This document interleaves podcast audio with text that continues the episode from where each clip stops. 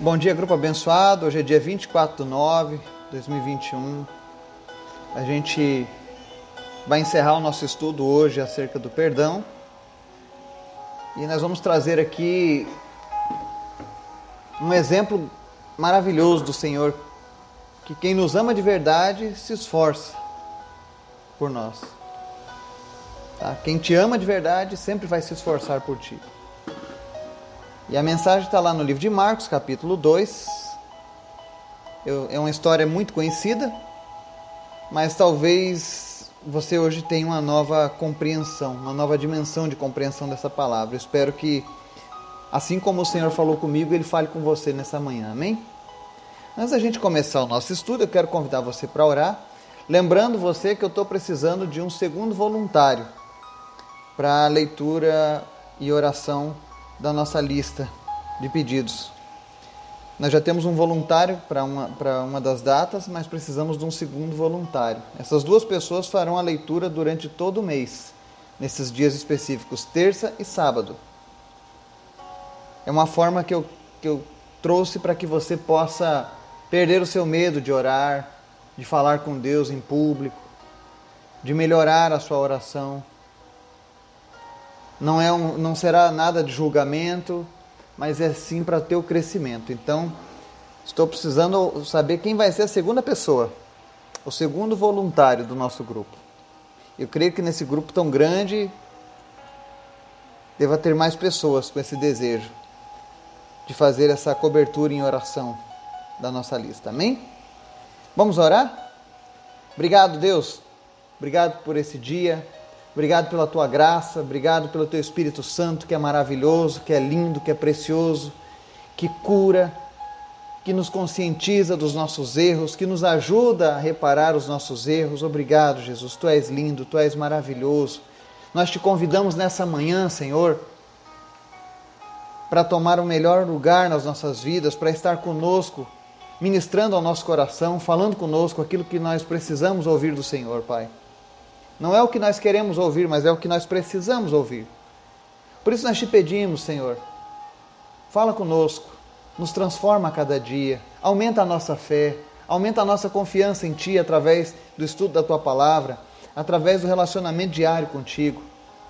Alcança cada pessoa que está nos ouvindo agora, fortalece a fé dessas pessoas, que eles possam ter um encontro genuíno contigo, que pessoas aqui venham ser transformadas a cada dia, que elas abandonem o pecado e vivam na tua graça, que sejam cheias do Espírito Santo, que por onde quer que essas pessoas passem, a tua presença seja com elas, mudando realidades, mudando situações, em nome de Jesus. Eu oro agora, meu Deus, por todos aqueles que sofrem de depressão, aqueles que estão tristes nesse momento por alguma perda, por algum problema, por alguma enfermidade, em nome de Jesus que a alegria do Senhor venha sobre a tua vida nessa manhã como um bálsamo, restaurando, sarando o teu corpo, a tua mente, a tua alma. Senhor, nós te apresentamos a vida do Otávio, a cirurgia que ele fará no dia 26. Desde já nós te agradecemos porque nós cremos que o Senhor vai restaurar ele por completo, Deus. Tudo correrá bem no nome de Jesus. Eu sei que a tua mão vai estar guiando a mão desses médicos, eles vão ser abençoados de uma maneira sobrenatural, Deus. Obrigado, Jesus, pelo teu cuidado. Obrigado porque nós podemos declarar a nossa confiança em ti. Obrigado por tudo, Jesus. Fala conosco também nessa manhã, Senhor, através da tua palavra e nos ensina mais e mais, Pai. É o que nós estamos te pedindo nessa manhã, em nome de Jesus. Amém e amém. A palavra de hoje diz lá em Marcos capítulo 2, verso 1 ao 12.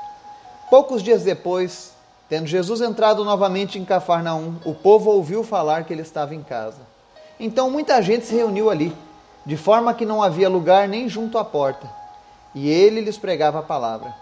Vieram alguns homens trazendo-lhe um paralítico, carregado por quatro deles. Não podendo levá-lo até Jesus por causa da multidão, removeram parte da cobertura do lugar onde Jesus estava, e pela abertura no teto baixaram a maca em que estava deitado o paralítico. Vendo a fé que eles tinham, Jesus disse ao paralítico: Filho, os teus pecados estão perdoados. Estavam sentados ali alguns mestres da lei, raciocinando em seu íntimo. Por que esse homem fala assim? Está blasfemando. Quem pode perdoar pecados a não ser somente Deus? Jesus percebeu logo em seu espírito que era isso que eles estavam pensando e lhes disse: Por que vocês estão remoendo essas coisas em seu coração?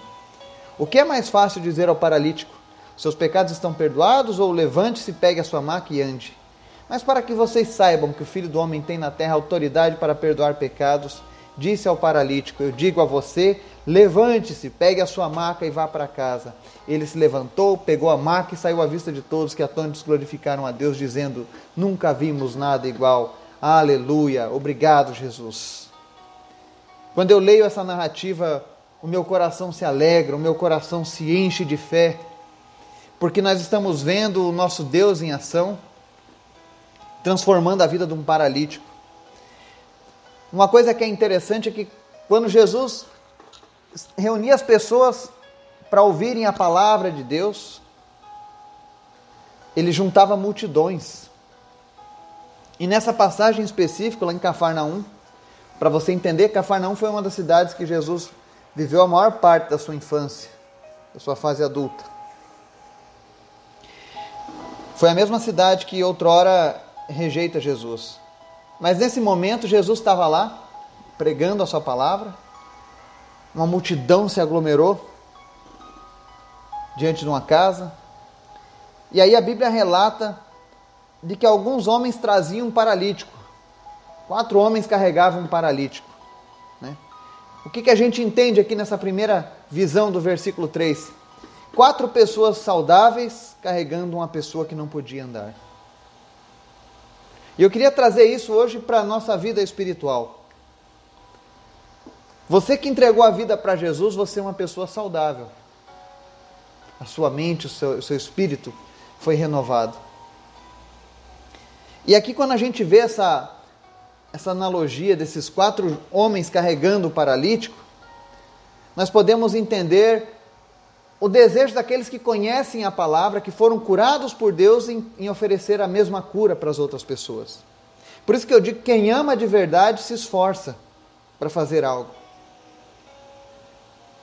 Eu amo tantas pessoas que eu prego o evangelho para elas, porque eu quero que elas também tenham a mesma alegria que eu tenho no coração, eu quero que elas tenham o mesmo relacionamento que eu tenho com Deus. É por isso que eu prego o Evangelho.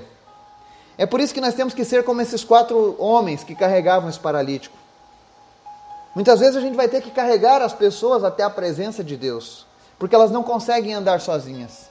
Existem muitas pessoas paralíticas espiritualmente, pessoas que estão ali prostradas, paradas e não conseguem mais andar, elas não têm mais forças. Eu sei que nesse exato momento tem pessoas assim nos ouvindo. Pessoas que não têm mais força para fazer nada. Ele já foi até as últimas consequências. E hoje ela precisa de um milagre.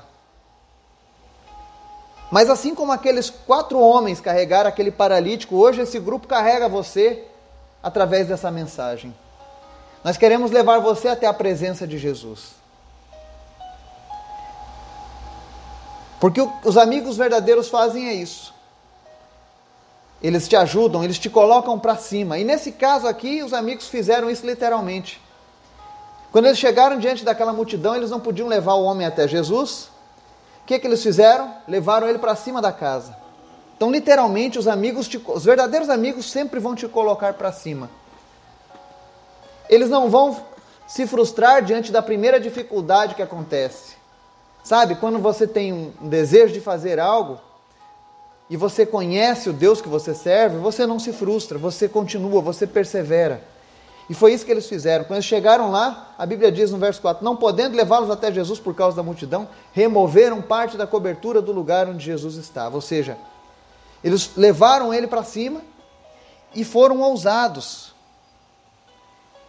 Eles abriram um pedaço da cobertura. Outra lição que a gente aprende é que os verdadeiros amigos valorizam pessoas e não bens. Por que, que eu digo isso? Eles não se preocuparam quanto eles iam gastar destruindo aquele patrimônio, com as telhas que quebrariam. Eles não se preocuparam se o dono da casa ia ficar com raiva deles, mas eles tinham um pensamento: se esse homem chegar até Jesus, ele será curado, ele será transformado, Jesus vai mudar a vida do nosso amigo. E eu queria que você tivesse esse mesmo sentimento no coração. E eu oro agora que o Espírito Santo revele ao teu coração pessoas que precisam de um encontro com Deus. Pessoas que estão paralisadas na fé, pessoas que, que já não têm mais expectativas, que já não têm mais esperanças, mas que Deus agora quer usar a tua vida, assim como usou aqueles amigos, para levar essa pessoa à presença de Deus. Então, em nome de Jesus, que o Espírito Santo comece a trazer nomes de pessoas à sua vida, pessoas que trabalham contigo, seu vizinho, seus familiares, seu pai, sua mãe, seus filhos, pessoas que precisam de Jesus nesse momento. E que Deus te dê a mesma garra, a mesma ousadia que Ele deu a esses amigos, de valorizarem as pessoas acima de qualquer coisa. Outra coisa que a gente aprende nessa lição Verso 5: Vendo a fé que eles tinham, Jesus disse ao paralítico: Filho, seus pecados estão perdoados. Jesus contemplou a fé daquelas pessoas. Existem momentos que as pessoas que precisam de Deus estão com a, com a autoestima lá embaixo. Nem eles têm mais no que acreditar. E é por isso que eu e você precisamos manter a nossa fé sempre em alta. É por isso que nós temos que estar sempre conectados com Deus. Porque a nossa fé pode mudar a vida de outra pessoa também. A Bíblia não diz que aquele paralítico creu em Jesus nesse momento. Simplesmente só diz que ele foi colocado na presença de Jesus e Jesus olhou para os amigos dele. O meu desejo é que Jesus olhe agora para mim e para você que estamos cheios de fé nesse momento. E que ele use essa mesma fé que nós temos agora para que, quando nós oferecermos Jesus, quando nós levarmos alguém à presença de Jesus, essas pessoas também tenham seus pecados perdoados. Porque os amigos de verdade perdoam e Jesus é o nosso melhor amigo. Aqueles quatro amigos amavam aquele homem a ponto de fazer todo esse sacrifício. Mas o maior sacrifício quem fez foi Jesus, porque perdoou aquele homem. Porque ele diz, no mesmo versículo, Jesus disse ao paralítico: Filho, os seus pecados estão perdoados. Aleluia. Como Deus é bom, como Deus é maravilhoso. Você que está nos ouvindo agora, está na presença de Deus, mas que ainda não teve um encontro com Ele, Jesus diz agora para você: Filho, filha, os seus pecados estão perdoados. Você que tem carregado o peso do pecado, de algum erro, de algum engano, olha, Jesus oferece perdão para você nesse momento. Esse é o poder do perdão. Agora existe uma coisa muito interessante. Quando nós estamos em busca do milagre, quando nós estamos fazendo algo para salvar alguém, não dê ouvidos aos religiosos, aos falsos religiosos. Isso pode atrapalhar o seu milagre. Por que, que eu digo isso?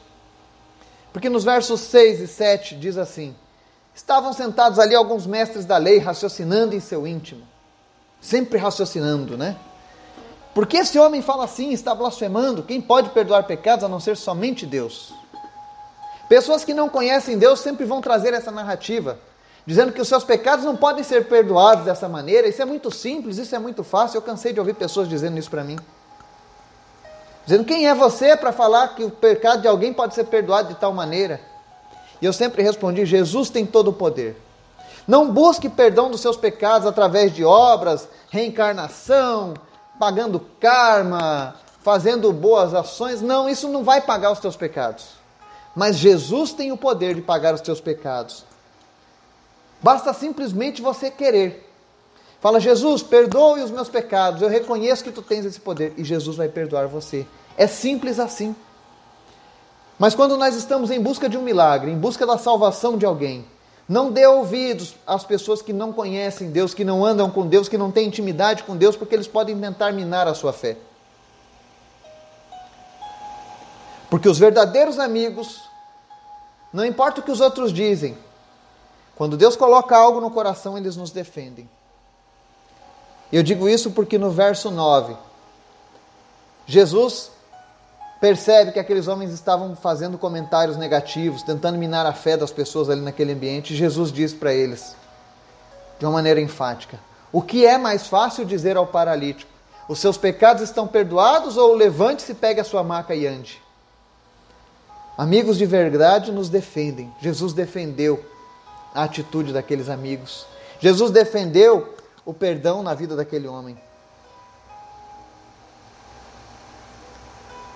E aí, nós vamos para o verdadeiro desfecho.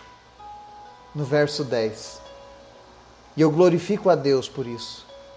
Porque o mesmo Deus do passado é o Deus de hoje, ele não muda. Ele continua da mesma maneira. Jesus continua fazendo seus milagres do mesmo jeito. Ele continua perdoando pecados e ele continua realizando milagres.